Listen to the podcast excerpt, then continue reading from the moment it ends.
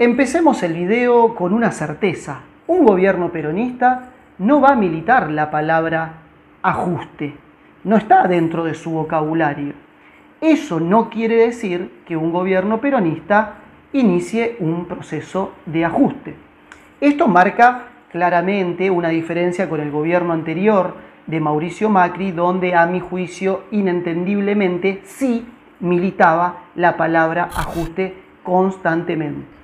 Recordar que la coalición de gobierno es amplia y hay sectores que no van a digerir ni esta palabra ni las palabras acuerdo con el Fondo Monetario Internacional o la quita de ATP o de IFE o la pérdida de poder adquisitivo de los salarios y de las jubilaciones en un año donde claramente en la puja distributiva las paritarias estuvieron en retroceso.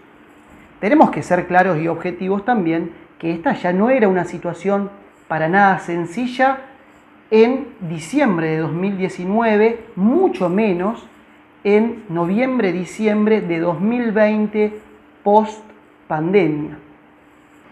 En ese marco es donde vamos a ver qué rol cumplen estas dos leyes importantes que se están debatiendo en la agenda pública, que son la ley del impuesto a la riqueza y la ley de legalización del aborto. A la primera la entiendo no desde el afán recaudatorio o de los equilibrios fiscales que propone Guzmán o desde las cuestiones macroeconómicas, sino obviamente que la entiendo desde la variable política.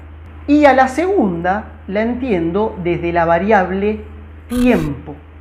¿Sí? ¿Por qué digo desde la variable tiempo? Porque esta es una propuesta de campaña donde los sectores en líneas generales que pertenecen a esta coalición de gobierno están a favor de esta ley, están convencidos, pero se decide en qué momento enviar al Congreso esta ley. Podría haber sido antes o después. Se eligió este momento. Entonces, lo que uno ve cómo se pueden o cómo el gobierno quizá intenta matizar medidas de corte más ortodoxo a nivel económico con otras leyes que tienden a hacer cohesión dentro de la coalición eh, de gobierno. Ahora bien, esto alcanza.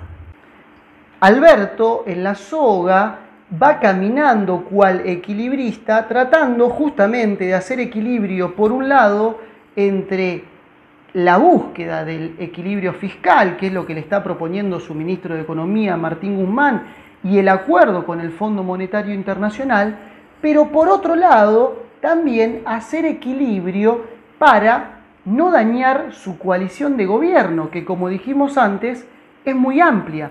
Va desde los sectores de los movimientos sociales hasta Sergio Massa, y son quienes hoy, en un momento muy complejo, le están dando gobernabilidad. Por lo tanto, veremos con el paso del tiempo si este es un camino de medidas simplemente contradictorias, o mejor dicho, inconexas, o realmente Alberto Fernández logra estructurar una agenda inteligente, dinámica y con volumen político que le permita misturar equilibrio fiscal sin dañar su coalición de gobierno. Ese creo que es el mayor desafío que tenemos que prestar atención si se va a lograr o no. ¿Sí? ¿Por qué? ¿Qué alternativa va a tomar? Si ese camino de simplemente medidas inconexas o contradictorias entre sí, o realmente va a poder estructurar una agenda que logre eh, amalgamar equilibrio fiscal manteniendo cohesionada su coalición de gobierno.